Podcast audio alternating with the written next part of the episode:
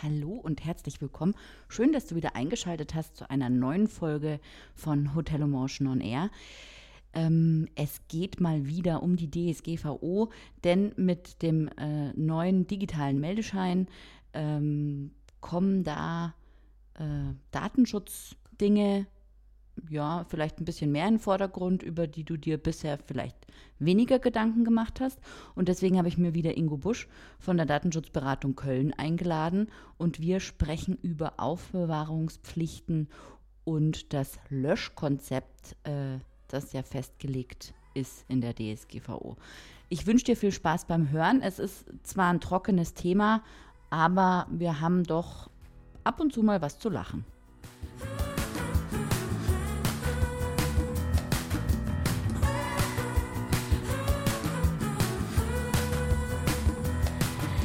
Du hörst Hotel Motion on Air, den Podcast über digitales Hotelmanagement. Mein Name ist Valerie Wagner und ich unterstütze Hoteliers dabei, ihr Unternehmen zu digitalisieren für glückliche Gäste, zufriedene Mitarbeiter und mehr Umsatz. Wenn du immer auf dem Laufenden bleiben möchtest, dann empfehle ich dir, meinen Newsletter zu abonnieren. Den findest du unter www.valerie-wagner.de slash newsletter. Folge mir auch auf Social Media, auf den Kanälen Twitter, Instagram, LinkedIn oder Facebook. Dort findest du mich unter Valerie Wagner oder Hotel Emotion.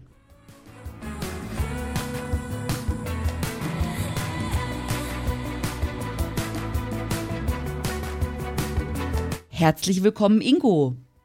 Hallo, Valerie.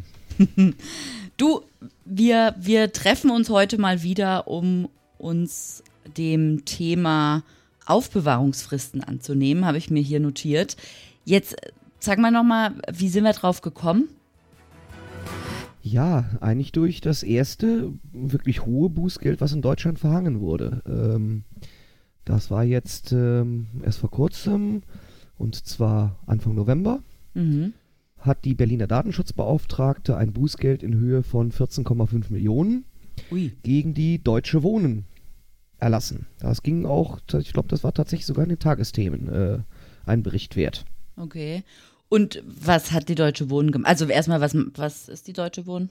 Deutsche Wohnen ist, ein, ist halt ein großer, äh, ähm, ja, ist Wohnungsbaugesellschaft oder was? Mhm. Irgendwie knapp 100.000 Wohn äh, Wohnungen haben die in Deutschland, sind wohl überwiegend in Berlin auch tätig. Mhm. Und die Deutsche Wohnen ist 2017, also noch vor der DSGVO, äh, durch die Berliner Datenschutzbeauftragte kontrolliert worden. Eine Vorortprüfung und da haben die festgestellt, dass dort ähm, die ein Archivsystem haben, wo sie von Mieterinnen und Mietern ähm, Daten gespeichert haben, ähm, die nach Ansicht der Berliner Datenschutzbeauftragten hätten längst gelöscht werden können. Also ähm, Informationen zu persönlichen finanziellen Verhältnissen sowie Gehaltsbescheinigungen und Selbstauskünfte, äh, Kontoauszüge, weiß der Kuckuck was, teilweise Jahre alt. Mhm. Und schon damals hat, also 2017, hat die ähm, Aufsichtsbehörde in Berlin schon gesagt, Leute, das geht so nicht, ändert das. Mhm. Und äh, im März diesen Jahres ist die Berliner Aufsichtsbehörde mal wieder vorbeigeschneit und hat festgestellt, es hat sich immer noch nichts getan gehabt. Und ähm, ja, jetzt wurde das erste hohe Bußgeld verhangen. In Höhe, wie gesagt, von 12,5 Millionen. Also ähm, Moment mal, die haben sich jetzt gute knapp zwei Jahre Zeit gelassen, da nichts zu tun? Ja. Aha, auch interessant. also wie, wie hat, wie, wie hier so schön in der Pressemitteilung äh, drin steht, äh, konnte das Unternehmen auch im März 2019 mehr als eineinhalb Jahre nach dem ersten Prüftermin und neun Monate nach Anwendungsbeginn der Datenschutzgrundverordnung weder eine Bereinigung ihres Datenbestandes noch rechtliche Gründe für die fortdauernde Speicherung vorweisen. Ja, krass. Ja. So, und jetzt haben die also die bisher höchste, höchst verhängte Strafe kassiert. Also in, in die höchste, die, das höchste jemals in Deutschland verhängte Bußgeld okay. nach, nach mhm. äh, Gültigwerden der, der DSGVO. Also jetzt nun mal, wird ja immer so sagen, ja, irgendwie steht dort drin in der, Buß in, in der DSGVO maximal 10 Millionen oder maximal 20 Millionen. Mhm. Da steht aber auch drin 10 Millionen oder bis zu 2% des Vorjahresumsatzes Mhm. für gewisse Verstöße. Mhm. Ähm, das sind die sogenannten formellen Verstöße. Und dann gibt es noch, äh, für die Juristen eben, gibt es noch materielle Verstöße. Ähm, darunter fallen zum Beispiel auch diese ganzen Sachen, wenn ich die Auskunft, wenn ich, wenn ich die Rechte des Betroffenen ähm, nicht beachte. Mhm. Da können ähm, bis zu 4% oder nee, 20 Millionen Euro oder bis zu 4% des weltweiten Vorjahresumsatzes. Mhm. Und hier ist es so, wir haben sowohl Verstöße, formelle Verstöße als auch materielle Verstöße. Und ähm, bei dem Umsatz ähm, von ähm, der Deutschen Wohnen, die hat glaube ich 1,4 Milliarden oder sowas Mhm. äh, im Jahr äh, an Umsatz. Äh, da ähm, hätte also theoretisch ein Bußgeld bis zu 56 Millionen drin sein können. Wahnsinn. Ja. Muss man dazu sagen, im, was war das jetzt, Ende September, Anfang Oktober, haben eben die Aufsichtsbehörden auch ihr Bußgeldberechnungsmodell vorgestellt und die gehen dann her, dass sie irgendwie sagen, so, hm, wir ermitteln den mittleren Jahresumsatz, ähm, nehmen dann davon ein 360. Das ist ein sogenannter Tagessatz und wir verhängen dann irgendwo zwischen ein und zwölf Tagessätzen. Mhm. Ja? Mhm. Das deckt sich dann auch ziemlich äh, gut mit der DSGVO Mhm. mit diesen 2 oder 4 Prozent. Das heißt, ähm, hier wäre wär, wär alles drin gewesen, irgendwo zwischen 3,8 und 56 Millionen für die äh, Deutsche Wohnen. Das heißt, sie sind mit 12,5, Mil- äh, sorry, 14,5 Millionen äh, eher noch im unteren Drittel gelandet. Ja. Okay, Ja. aber gut, jetzt, die haben jetzt ein Bußgeld kassiert und, und müssen das aber jetzt auch löschen. Also die müssen jetzt diese, diese Dokumente auch vernichten, die sie da, oder diese Speicherdaten müssen sie löschen, die jetzt da noch vorhanden sind. Also es ist ja jetzt nicht damit getan, hoffe ich, dass die jetzt äh, dieses Geld bezahlen, also so wie beim Strafzettel, ne? Ähm, Ne, ich zahle die Ja, Buße ja. und dann und dann fahre ich immer nur noch nach Vorschrift. Wie, wie, wie, was wird da jetzt noch gefordert?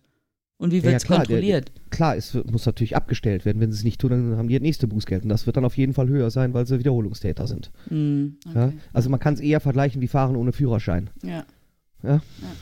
Oder äh, Fahren äh, mit abgelaufenem TÜV. ja, Ja? Da kriege ich ein Bußgeld und muss natürlich trotzdem sehen, dass ich meine Karre zum TÜV bekomme. ja. Ja? Okay. Und, äh, wie, und diese Daten, die hätten Sie nur wie lange aufbewahren müssen oder dürfen?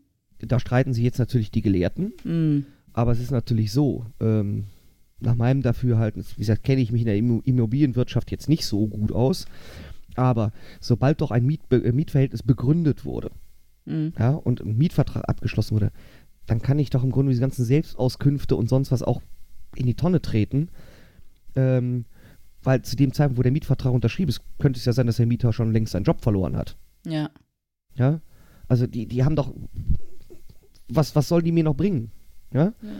Ja, oder vielleicht, was ist ich, be bewahre ich sie wirklich vielleicht noch ein Jahr auf, um, um eventuell irgendwie einen äh, ähm, für einen potenziellen Rechtsstreit oder so, aber wie gesagt, hier schrieb eben äh, äh, die Aufsichtsbehörde auch in ihrer äh, Pressemitteilung, in begutachteten Einzelfällen konnten daher teilweise jahrealte private Angaben betroffener Mieterinnen und Mieter und so weiter. Mhm. Ja? Mhm.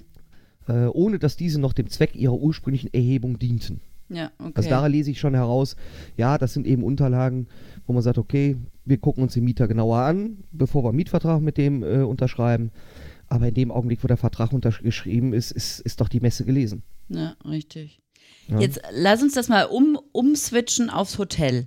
Ähm, Sehr gerne. Da gibt es ja die Meldescheine. Ne? Ich habe im Vorfeld recherchiert und ähm, die Aufbewahrungsfrist für, für den normalen Meldeschein ist, war ein Jahr. Und jetzt haben wir, jetzt kommen die digitalen Meldescheine. Wie sieht es denn da aus? Also ich muss ganz ehrlich sagen, jetzt habe ich nicht gerade wieder die aktuellste Version jetzt vorliegen, da was verabschiedet wurde. Mhm. Äh, aber ich glaube, der ein, ein Jahr ist, glaube ich, drinnen geblieben. Mhm. ja? Mhm. So, das heißt, ob ich jetzt digital oder auf Papier, ich meine, warum sollte man einen Unterschied machen? Ja?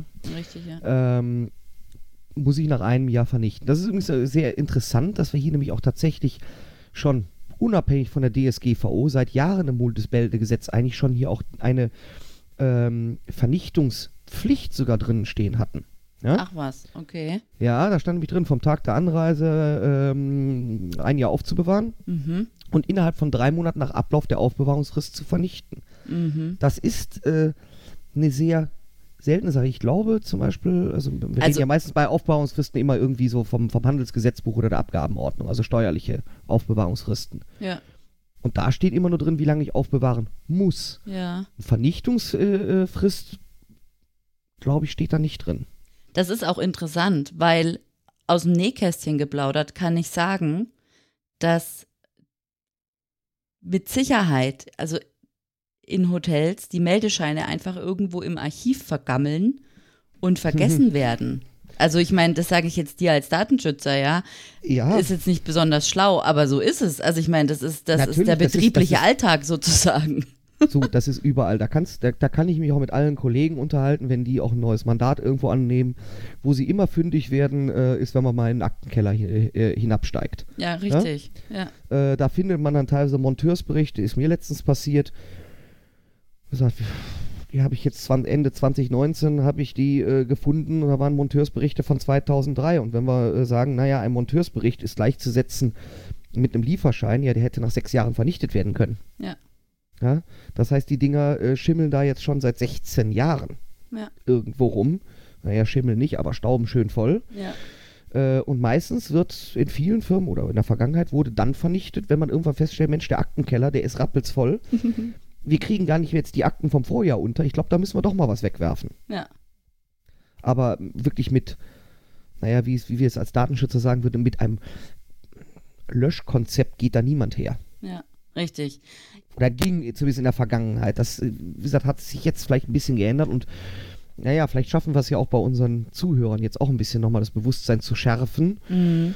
Ja, neues Jahr, äh, neue Akten und dann müssen auch die alten Akten mal wieder weggestellt werden, dass man dann auch mal in den Aktenkeller geht und mal schaut, was wirklich vernichtet werden kann. Ja, richtig. Erzäh er, erklär mal das Löschkonzept, beziehungsweise vielleicht gehst du mal äh, kurz drauf ein, wie die DSGVO ähm, oder jetzt auch im, im Bundesmeldegesetz diese, dieses Vernichtungs, der Vernichtungszeitraum, also ein Jahr darf ich aufbewahren und innerhalb, nach diesem einen Jahr, innerhalb von drei Monaten muss ich es vernichtet haben. Das mache ich natürlich wie? Also erstmal war es nicht so, dass ich Meldeschein nur auf ein Jahr aufbewahren darf, sondern ich musste sie ein Jahr aufbewahren oder Ja. muss sie immer noch ein Jahr und dann eben tatsächlich verpflichtend auch zu vernichten. Also beim Papiermeldeschein, ich glaube, das liegt, liegt auf der Hand, dass die nicht ins Altpapier gehören, Richtig, ja. sondern äh, geschreddert oder eben, äh, wenn man sowieso regelmäßig äh, Akten vernichtet, dann ähm, gibt es ja die großen Dienstleister, die ganze Aktenordner einfach abholen und äh, dann auch ordnungsgemäß äh, schreddern und entsorgen. Mhm. Beim digitalen Meldeschein Mhm. ähm, muss ich natürlich Sorge tragen, dass die Software, die ich einsetze, oh. gerade, ja, Mhm. dass, dass dort auch vorgesehen ist, dass die Meldeinformationen, dass die auch nach einem Jahr gelöscht werden oder einem Jahr und drei Monate. Und da sehe ich, ich meine, du weißt, vielleicht manche der Hörer wissen es auch aus meinen früheren Selbstvorstellungen, ich bin und war ja auch Softwareentwickler. Mhm. Und da habe ich so ein bisschen meine Befürchtung, weil jetzt auch gerade der digitale, digitale Meldeschein so schnell gekommen ist, Ja.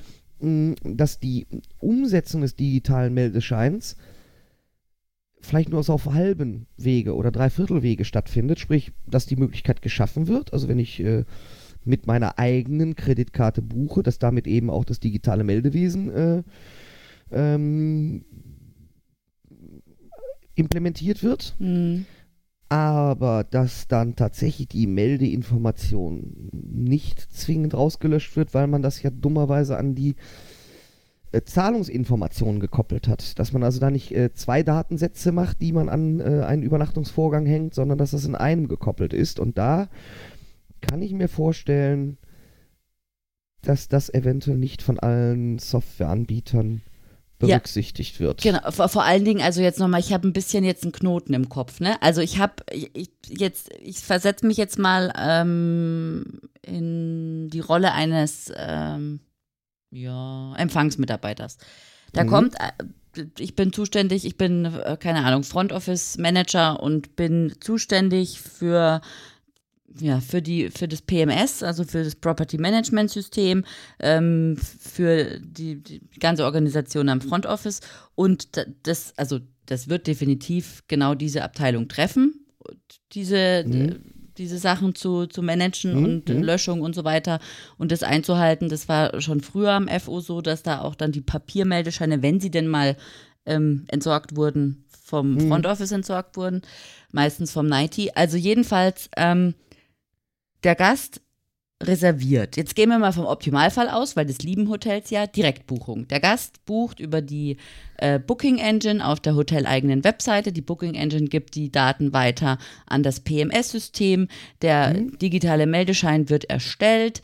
Ähm, der Gast kann äh, keine Ahnung, checkt ein an der Rezeption, machen wir es mal ganz klassisch, lassen wir mal äh, Mobile Check-in weg. Genau. Ähm, checkt ein an der Rezeption. Ähm, daran gekoppelt ist jetzt nach dem, nach dem neuen, nach dem nach der neuen Idee mit dem digitalen Meldeschein eben, dass er sich authentifiziert ähm, mit einem mit Zahlungsanbieter, also mit der Kreditkarte. Stimmt Was alles. Was ja schon geschehen ist im Idealfall, ne? Richtig. Durch, durch die Buchung. Richtig, genau. Und äh, der checkt ein, geht aufs Zimmer und gut ist. So, jetzt ist ein Jahr später.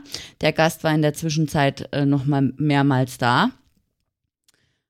Und jetzt frage ich mich rein technisch, also da spreche ich dich jetzt eher an als ITler, mhm. wie kann ich denn jetzt ähm, in einem in einer Software äh, differenzieren zwischen das sind oder in einem CRM, sagen wir mal, also die, das sind das sind die Daten des Gastes. Äh, der ist bei uns Stammgast schon seit vielen, vielen Jahren. Und das sind die Daten, die auf dem Meldeschein sind. Das sind ja die identischen Daten. Naja, aber du wirst doch wohl keine Kreditkartendaten in dem CRM speichern. Na, das natür natürlich nicht, aber. Also, was ich ja tue doch, ist doch bei jedem Buchungs, bei, bei jeder Buchung, bei jedem Übernachtungsvorgang, erhebe ich doch erneut Zahlungsdaten. Mhm. Ja, deswegen ist dann, oder habt, oder gehen wir wieder auf, zurück auf den Papiermeldeschein. Den habe ich doch unabhängig, wer da übernachtet hat, nach einem Jahr vernichtet.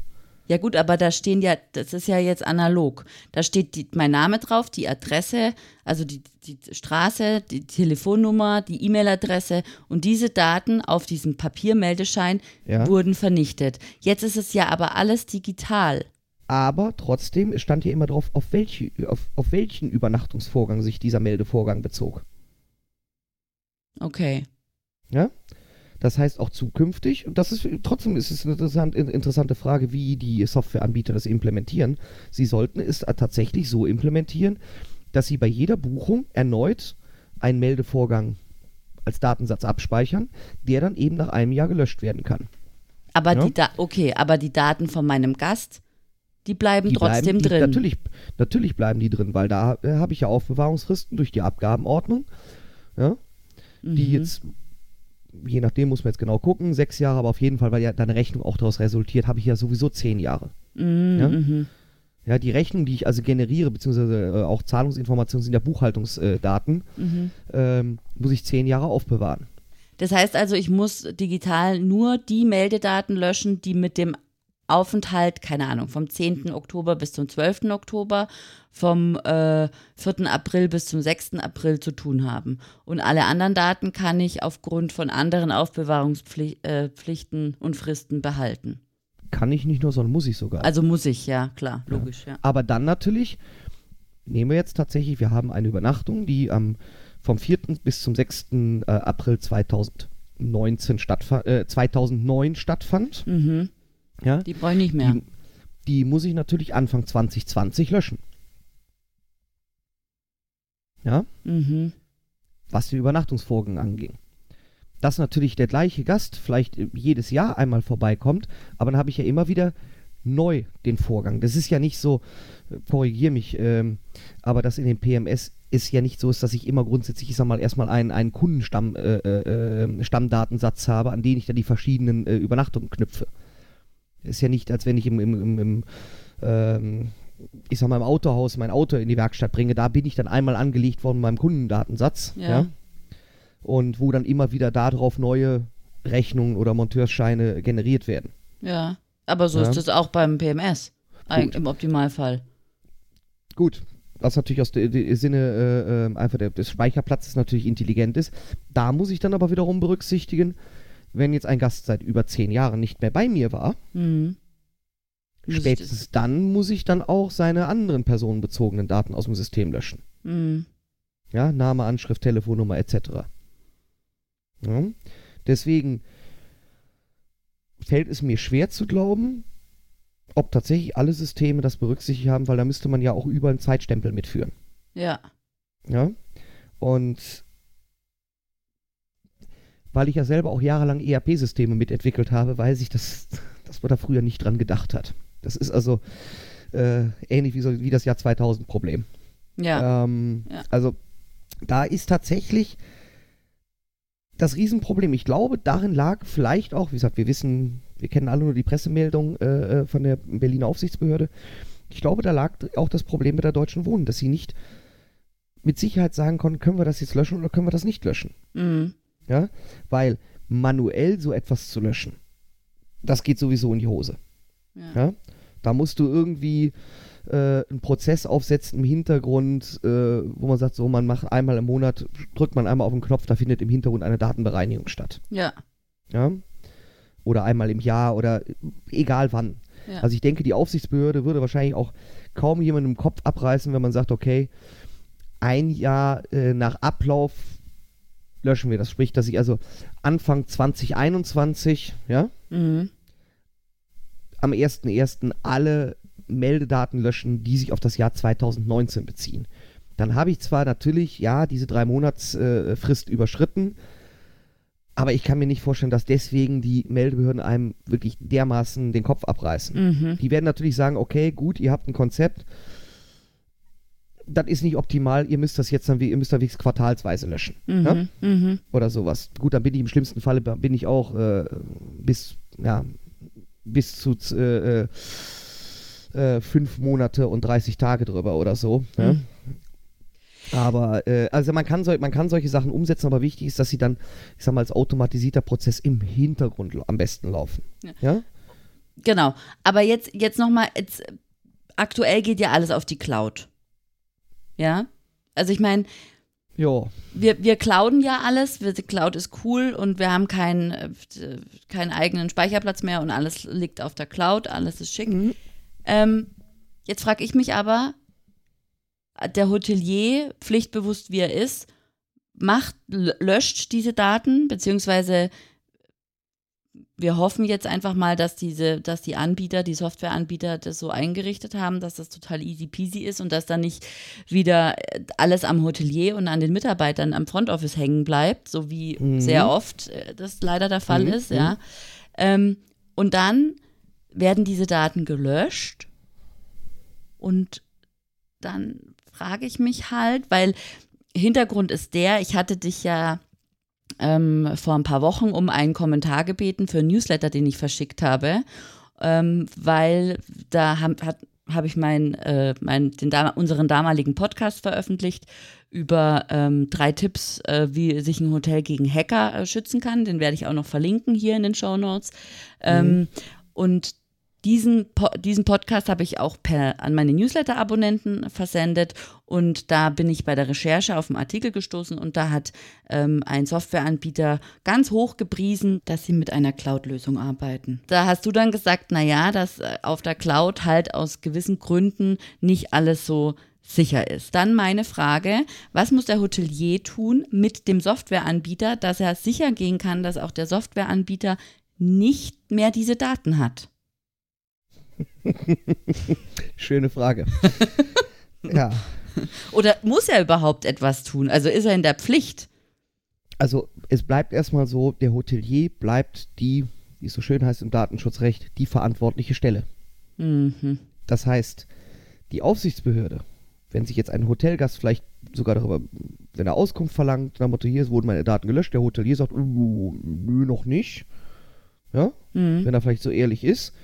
Und der Gast beschwert sich bei der Aufsichtsbehörde, dann wird sich die Aufsichtsbehörde natürlich an den Hotelier halten. Ist Mhm. doch logisch. Mhm. So. Der Softwareanbieter, der mir jetzt eventuell so eine PMS-Lösung äh, in der Cloud anbietet, der ist ja datenschutzrechtlich gesehen nur ein Auftragsverarbeiter. Mhm. Das heißt, er verarbeitet Auftrag, äh, Daten im, im Auftrag des Hoteliers. Die, die der Hotelier ja gar nicht verarbeiten könnte, wenn er diese Software nicht hätte. Also das finde ich ja schon ein bisschen zwiespältig, Nö, gell? Er, kö- könnte es, er, komm, er könnte es auch irgendwo bei sich lokal speichern. Er ist nicht angewiesen darauf, dass er Cloud-Anbieter einschalten muss. Ja? Hm. Also er ist ja nicht ange... äh, Es zwingt ja niemanden, eine, Cloud-Lösung zu verwenden. Okay, gut.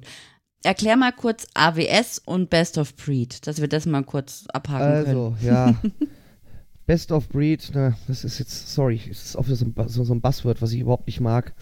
Also es ist irgendwo so, naja, es sei irgendwie so der Goldstandard am Markt. Ja? Mhm, okay. So. Wer auch immer den Standard festlegt. Ja, Das ist immer das Schöne bei solchen Dingen. Ne? ja, ja. Ähm, ich kann auch sagen, ich bin der beste Datenschützer äh, äh, für die Hotellerie, Ja. weil ich vielleicht keine anderen kenne. Ja. Ja. Ja, also merkt man immer, wie albern das Ganze ist. Also ähm, es soll ja auch irgend so einen komischen neuen Podcast-Dienst geben, der sich da angeblich mit Netflix vergleicht. Ach äh, Gottchen, ja, stimmt. Gut, ähm, auch so ein Aufreger vor, vor einiger Zeit. Ja. Ähm, gut, aber AWS, ja, sind die Amazon Web Services. Amazon, äh, ein vergleichbarer Dienst ist von Microsoft das äh, Azure, ja. Mhm. ist irgendwie schön im Hessischen, ne? Ich habe Azure mit dem, äh, mit dem Azure. ähm, also Microsoft Azure und, und, und äh, ähm, äh, Amazon Web Services.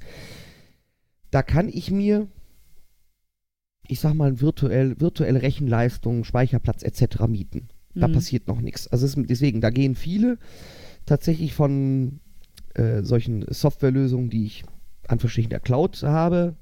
Bis vor wenigen Jahren hatten wir noch einen ganz anderen Begriff dafür. Dann nannte sich das alles Software as a Service, Mhm, äh. SaaS. ja. Ähm, und ähm, die mieten sich natürlich ganz gerne bei AWS oder, oder, oder Microsoft Azure ein, Mhm. weil sie dann kein eigenes Rechenzentrum, keine eigenen Server betreiben müssen. Argument, was sie dafür in, ins Feld führen, was auch aus Sicht des SaaS-Anbieters vielleicht gar nicht mal so von der Hand zu weisen ist. Die Server seien ja äh, alle tippitoppi geschützt und alles so, sei ja sowieso gut und Verfügbarkeit und tralala. Mhm. Kann ich auch verstehen, gerade für die, wir haben ja auch in dem Markt so PMS, haben wir ja auch zum Teil eher kleinere Softwarehäuser, so, ne, die mit so 10, 20 Entwicklern hantieren. Das sind auch keine geborenen Admins.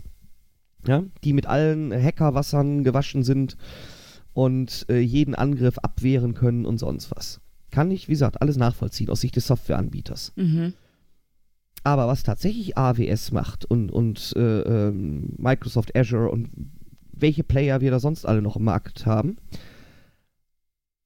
das ist natürlich schwierig. Und jetzt kommen wir in den Bereich, jetzt kommen wir wieder rein zurück in den Datenschutz und zwar sowohl die Aufgaben des Hoteliers als auch des Softwareanbieters.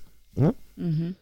Ähm, da sind wir nämlich bei dem schönen äh, Begriff eben der Auftragsverarbeitung. Und die Auftragsverarbeitung beinhaltet auch, dass der Auftraggeber letztendlich beim Auftragnehmer auch eine Auftragskontrolle durchführt. Also das heißt, Hm? der Hotelier beim Softwareanbieter. Ja. Ja. Ähm, also, dass man eigentlich sagt, so, dass man dem auf die Finger schaut, weil Auftragsverarbeitung haben wir nur dann vorliegen und so steht es auch wiederum in der DSGVO, wenn der Auftraggeber die Zwecke und, und äh, über die wie war das, Zwecke und Mittel äh, der Verarbeitung bestimmt. Ja? Mhm. Natürlich, machen wir uns nichts vor. Ähm, das tut er nicht. Er sagt, hier, ich will ein Stück Software, ich will da was machen. Ja? Ähm, also das klassische über Zwecke und Mittel bestimmen, das wäre zum Beispiel, wenn ich ein Callcenter im Einsatz habe. Mhm. Ähm, ja, das ist also, ähm, glaube ich, naheliegend, ja, dass ich da wirklich sage, also bitte, ihr habt euch mit dem, dem und dem Spruch zu melden, ja, Mhm. äh, ihr erfasst nur diese und jene Daten und so weiter. Das, das, das leuchtet jedem ein. Bei einem ja, Cloud- oder SaaS-Anbieter wird die Sache schon ein bisschen schwieriger. Wie kann ich denn tatsächlich das kontrollieren? Naja, auf jeden Fall könnte ich natürlich hergehen, zum Beispiel, wenn ich es nicht selber kann, kann ich jemanden beauftragen, bitte führe ein Datenschutzaudit durch. Ah, Ja? okay. Aha.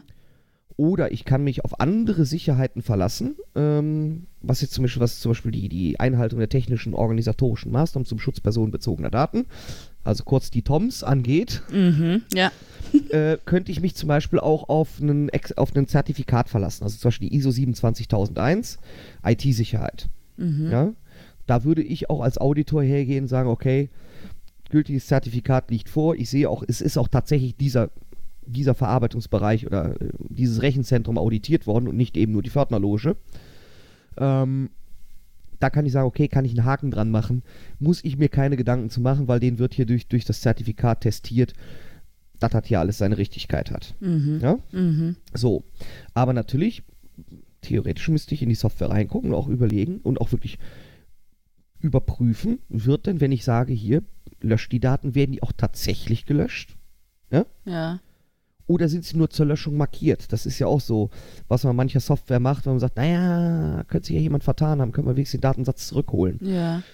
Ähm, Aber jetzt äh, nochmal, also das ist ja, das ist ja total verschwurbelt. Also, der Hotelier ist Auftraggeber. Der Ja. holt sich ein Cloud-System für seine, für seine, für seinen PMS oder was auch immer. Ähm, Mhm. Und der Cloud-Systemanbieter sagt, juhu, wir haben hier, wir, wir haben nicht unsere eigenen Server, sondern wir nutzen AWS. Ja. Ähm, das heißt also, der, der Hotelier muss den Softwareanbieter prüfen, aber de, und der Softwareanbieter muss dann wiederum AWS prüfen. Also oder Richtig, richtig, richtig. Und der Softwareanbieter darf auch nicht AWS einsetzen, ohne dass ich als Auftraggeber zugestimmt habe.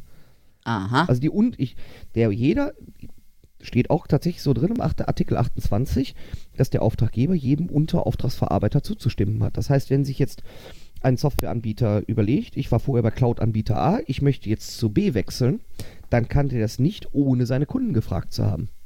Das ist ja aber richtig cool. Was heißt gefragt? Die Kunden müssen dem zustimmen. Ja, genau. Ja? Oder sie gehen. Nee, die können, die können erstmal sagen, bin ich nicht mit einverstanden. Dann liegt es natürlich im, äh, im, im freien Ermessen des, des Softwareanbieters zu sagen, gut, dann sehen wir uns außerstande, den zugrunde liegenden Leistungsvertrag äh, weiterführen zu können. Wir kündigen den. Ah, okay. Und da wird es jetzt wieder, da sehe ich jetzt die nächste Sache ganz spannend. Wie komme ich denn an meine Daten dran? Haha, genau. Und vor allen Dingen, wenn ich an meine. Aufbewahrungsfristen. Da sind wir wieder bei den Aufbewahrungsfristen. Ja. Ja? Wenn ich jetzt tatsächlich ein System habe, was vielleicht auch ein äh, integriertes Belegmanagement hat, also ich sprich, ich gar keine äh, Rechnung zum Beispiel äh, für meine eigene Buchhaltung ausdrucke, sondern die auch alle im System hinterlegt sind, Oh, aha. ja, Ja. ähm, wie gesagt, die Cloud klingt immer sehr verlockend. Ja, sie wird ja auch äh, von den Softwareanbietern angepriesen, ist ja auch ein schönes Ding für die Softwareanbieter. Sie verkaufen nicht mehr Software, sondern sie vermieten sie. Mhm. Das heißt, die Kasse klingelt ständig. Mhm. Ja. Äh, Der erste ganz große Softwarehersteller hat jetzt gar nichts direkt mit dem Hotel zu tun, der uns das hervorgemacht hat, war ja Adobe. Mhm. Oh ja. Mhm. Ähm, also wie gesagt, die, die, die Kasse klingelt jeden Monat oder jedes Jahr oder wie auch immer das Abrechnungsmodell ist. Aber wie gesagt, was passiert denn mit meinen Daten? Ja? Die ich ja auch aufbewahren muss. Ja?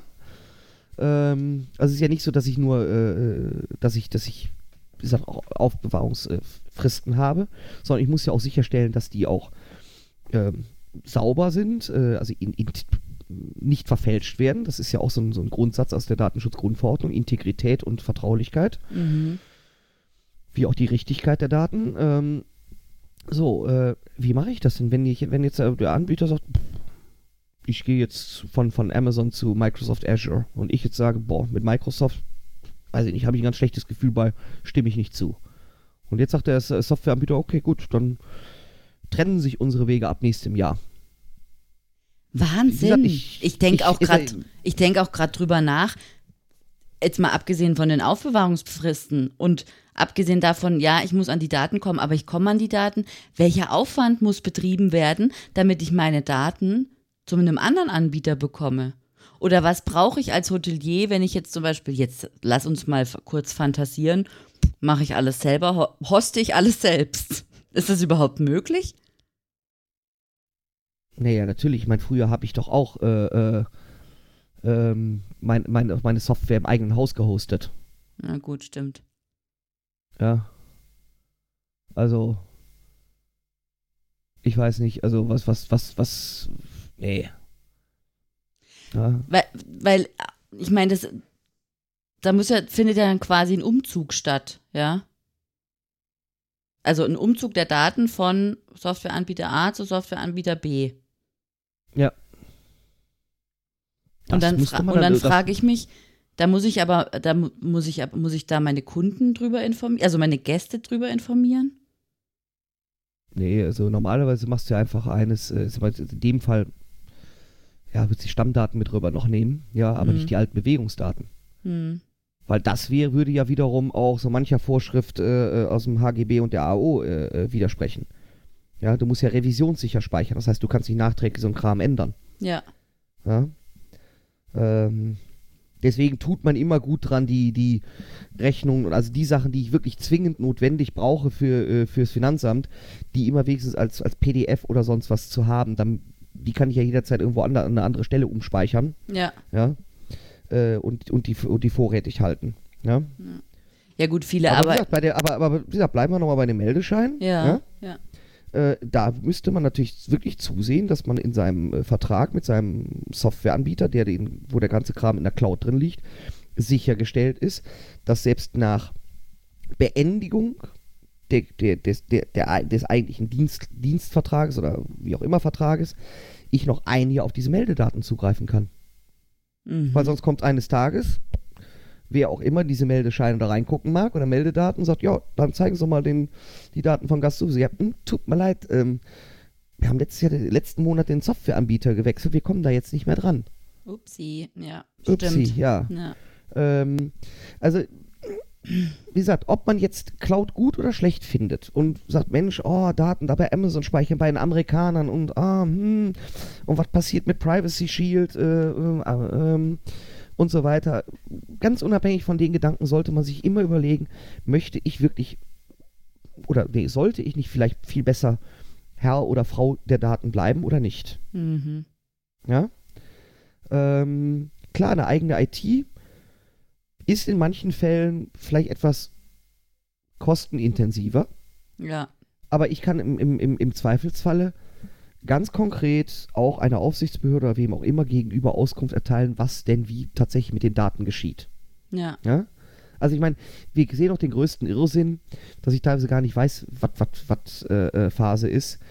Ähm, ich hau mir irgendwelche Retargeting-Cookies mit auf meine Website. Was tatsächlich bei den anderen da passiert, das weiß ich doch gar nicht. Richtig. Was, was, was, die, was die mit den, mit den Cookie-Daten anfangen. Ja. Habe ich da überhaupt keinen Einfluss drauf. Also das wird auch noch in Zukunft eine äh, interessante Fragestellung, aber äh, nein, also wie gesagt, Cloud ist natürlich ein schwieriges Thema. Ja? Ja. muss man sich wirklich gut überlegen, auch wenn die Anbieter alle natürlich einem sagen, dass es alles ganz toll und alles ganz easy ist und äh, dass, dass man sowieso mit dem Klammerbeutel gepudert wäre, wenn man, wenn man noch eine eigene IT unterhalten würde und und und. Ja. Ähm, muss man sich wirklich die Frage stellen, ob, ob, ob man wirklich die Pflichten, die einem durch die DSGVO auferlegt werden, ob ich die überhaupt selber ähm, einhalten kann Ja. oder denen nachkommen kann. Also eben zum Beispiel auch einer, einer wirksamen Auftragskontrolle. Okay, also dann fassen wir jetzt nochmal zusammen, beziehungsweise du. ähm, wir haben also die Aufbewahrungspflichten oder Fristen, die stehen in äh, Gesetzestexten und eben auch ähm, im Meldegesetz ist sogar auch die Vernichtung, Vernichtungsfrist heißt richtig, oder? Ähm, Ja. genannt. Und jetzt dieses Löschkonzept. Wie sieht denn jetzt sowas DSGVO-konform aus? Also ich vermute mal, dass es ja irgendwo niedergeschrieben werden muss, dass wenn da einer nachfragt, äh, ich sagen kann, hier so löschen wir unsere Daten, oder? Naja, eig eigentlich habe ich, da, hab ich das eigentlich schon im, im, in meinem berühmt, berühmt, berüchtigten Verzeichnis von Verarbeitungstätigkeiten mit Ach, drin stehen. Gott, ja stimmt. Das hast du ja schon erwähnt, genau. Ja? Das hatte das ich verdrängt. Richtig. Denn das ist eine der Pflichtangaben, die drinnen stehen, ja. mhm. Äh, heißt nämlich, ähm, schreibt natürlich dann äh, Gesetz, ne, wenn möglich, die vorgesehenen Fristen für die Löschung der verschiedenen Datenkategorien. Mhm. Ja, wenn möglich. Aber ich habe natürlich bei gewissen Sachen habe ich ja Vorschriften, da gucke ich rein, Mensch, Rechnungen, hm, kann ich ja reinschreiben, okay, dann Rechnungsdaten, Lösch oder alle, alle personenbezogenen Daten, die sich auf einen über, über, über Übernachtungsvorgang beziehen, löschen wir nach zehn Jahren. Mhm. Ja? Oder kann er eben schreiben, schreiben, äh, werden zehn Jahre aufbewahrt und äh, darauf folgendem Jahr werden sie dann gelöscht. Mhm. Genauso wie ich sagen kann, deine Stammdaten, lieber Hotelgast, die speichern wir zehn Jahre. Mhm. Minimum, weil wir sie speichern müssen wegen ne, Aufbewahrungsfristen. Mhm. Ähm, und danach löschen wir sie auch. Ja? Ähm, also das, wie gesagt, ich muss es ja reinschreiben. Das heißt, im Grunde genommen habe ich, sollte ich mir schon, wenn ich das Verarbeitungsverzeichnis erstelle, schon natürlich schon mal Gedanken machen, was ich erstmal wann zu löschen habe. Und daraus ergibt sich im Grunde genommen selber das Löschkonzept, dass ich sage, okay, jetzt müssen wir uns überlegen, das und das müssen wir dann und dann löschen oder vernichten. Ja? Mhm. dann müssen wir jetzt hier einen Plan aufsetzen, der dann eben tatsächlich heißt, so, äh, jedes Jahr im Januar wird in den Aktenkeller gegangen und es gibt eben von den großen Aktenvernichtungsunternehmen, ähm, gibt es jedes Jahr so eine frische Liste, die einem das sogar einfach machen, die sagen nicht, hm, das und das muss so und so viele Jahre aufbewahrt werden, nein, da steht drin, Lieferscheine können vernichtet werden aus dem Jahre 2000x. Mhm. Mhm. Ja, dass ich dann damit einmal durch meinen Aktenkeller gehe und wenn ich, ich sag mal, mein Archiv halbwegs sauber führe, Ja. halbwegs ordentlich, dann ist das eigentlich auch eine Sache, die sehr schnell äh, gegessen ist, die ich zumindest zusammengestellt habe, was vernichtet werden kann und dann beauftrage ich eben Vernichtungsunternehmen, sag, kommt vorbei, hier es sind, was ist ich, 27 Aktenordner abzuholen. Mhm. Ja? Ja. Ähm, bei den digitalen, rein digital gespeicherten Dingen, da muss ich natürlich, äh, entweder muss ich einen manuellen Prozess mir überlegen, dass ich auch sage, so hm, alle drei Monate sch- schmeiße ich irgendwo im Hintergrund einen, so einen Batch-Job an oder so. Mhm. Oder die Software ist klug genug implementiert, dass ich solche Dinge in der Software, äh, ja, dass sie eigentlich fortlaufend, ja, dass also im Grunde eine ständige Datenbereinigung stattfindet. Ja. Ja. Und zwar vielleicht schon einfach in dem, was ist ich, wie du sagst, der Nachtdienst äh, abends irgendwann um halb zwölf die, die Kassenabrechnung macht, dass im Hintergrund mit dem Vorgang, wenn er sagt Kassenabschluss, ja, Mhm. im Hintergrund auch die Datenbereinigung anspringt. Mhm. Ja. Ah ja, das ist Ähm, natürlich ja geschickt, ja. Stimmt. Ja, also Ja. es sind verschiedenste Modelle denkbar. Oder sagt man beim, beim Monatswechsel oder Ja. äh, ja. Also Ja. es ist ja nicht so, dass, ich meine, klar, jetzt steht es im Bundesmeldegesetz ja drin, dass ich eher taggenau den, den Krempel äh, aufzubewahren habe. Aber da steht natürlich auch drin, äh, innerhalb von drei Monaten zu löschen. So. Mhm. Das heißt, klar, ich kann natürlich an jedem Monatsersten, ja, sagen so, dann wird auch im Hintergrund die Meldedaten von, äh, die jetzt elf Monate alt sind, äh, sorry, 13 Monate alt sind, werden gelöscht. Ja. Ja. So, und das Ganze hat natürlich nochmal seinen Hintergrund, den will ich ja auch erwähnen. Äh, wir haben ja die Grundsätze der, der Verarbeitung äh, nach der DSGVO und da haben wir eben auch ähm, einer der Grundsätze ist eben die Speicherbegrenzung. Sprich, wenn ich die Daten nicht mehr brauche, sind sie zu löschen. Mhm. Und da schließt sich auch wieder der Kreis jetzt zur, zu deiner eingangs gestellten Frage mit, den mit der Deutschen Wohnen. Sie haben eben nicht die Daten gelöscht, nachdem sie die nicht mehr benötigten. Mhm. Sprich, der Zweck entfallen war. Mhm. Ja? Der Zweck war ja anscheinend die Begründung eines Mietvertragsverhältnisses. Ja. So. Das Mietvertragsverhältnis ist begründet, ja, oder Ja. ist ein Mietvertrag ist geschlossen worden. Das heißt, der Zweck für die Speicherung einer Gehaltsbescheinigung ist entfallen. Wir hätten dann löschen müssen. Mhm. So wie ich die Pressemeldung richtig verstehe. Mehr, mehr weiß äh, dummerweise kein an, äh, weiß niemand in Deutschland bisher. Mhm. Ähm, so, das ist eben ähm, der Fall. Da, da muss man sich ein bisschen mit beschäftigen. Deswegen, äh, man muss gar nicht immer so, so ganz weit hinten in, in der DSGVO nachschauen.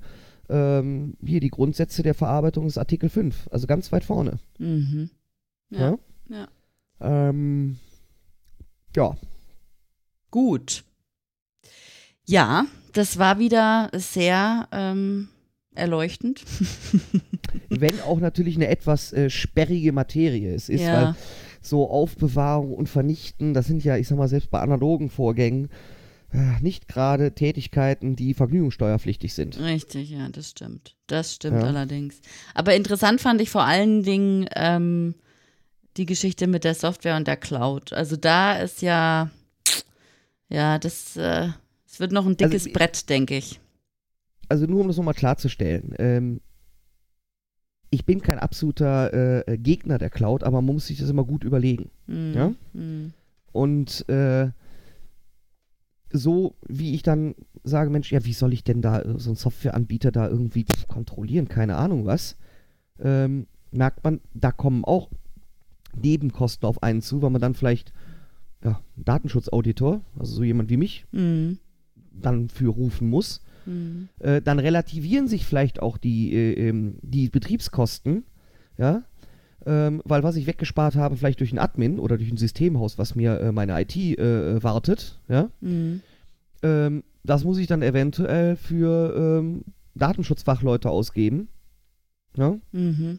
die den ganzen Kram kontrollieren. Also könnte gut sein, dass am Ende äh, äh, vielleicht die Sache mich teurer kommt. Ja. Ja. Ja, Vor Dann- allem, wenn, wenn, wenn, wenn, dort ein, wenn dort ein Sicherheitsleck ist, ja. ja. Und das hatten dann wir jetzt in der Hotellerie schon einige, ne? Also ich meine, da schieben sie sich jetzt zwar immer gegenseitig die Schuld in die Schuhe, aber ähm, also im, im Jahr 2019 hat man, glaube ich, jetzt drei größere Datenlecks bei Hotels. Oder in Richtig. Hotels. Richtig, aber äh, wie gesagt, wenn jetzt irgendwo ein, ein, ein, ein Cloud-Anbieter, wenn der gehackt wird, Ja. ja, Ja, da Der waren es auch ja- der- der- Drittanbieter, ja, genau. ja, ja, der mag, der ist ja auch wesentlich attraktiver für jeden Hacker, als wenn er jetzt äh, äh, versucht, in den hauseigenen Server vom, vom Hotel zur Krone einzudringen. Ja, Ähm, das ist ja für den, das ist ja uninteressant, ja, da Daten ab, abzuschnorcheln. Aber zu wissen, Mensch, da gehe ich zum Softwareanbieter, die hunderte, wenn nicht sogar tausende Hotels als Kunden haben, Mhm. da mag sich, da mag das schon lohnender sein, das Ziel. Mhm. Ja? Und wenn dann da was passiert, ja, dann bin ich dummerweise als, Hotel, als Hotelier mitgefangen. Und dann kann ich auch mich nur ja, darauf verlassen, dass mich der äh, Auftragsverarbeiter tatsächlich binnen 72 Stunden darüber informiert, Mhm. wozu er verpflichtet ist. Mhm. Ähm, nee, bezieh nee, beziehungsweise 72 Stunden ich, der muss mich unverzüglich, Mhm. unverzüglich muss er mich äh, benachrichtigen. Mhm. Ja, und ich muss binnen 72 Stunden als Hotelier dann auch noch an die, an die Aufsichtsbehörde melden, dass ein Datenschutzverstoß stattgefunden hat.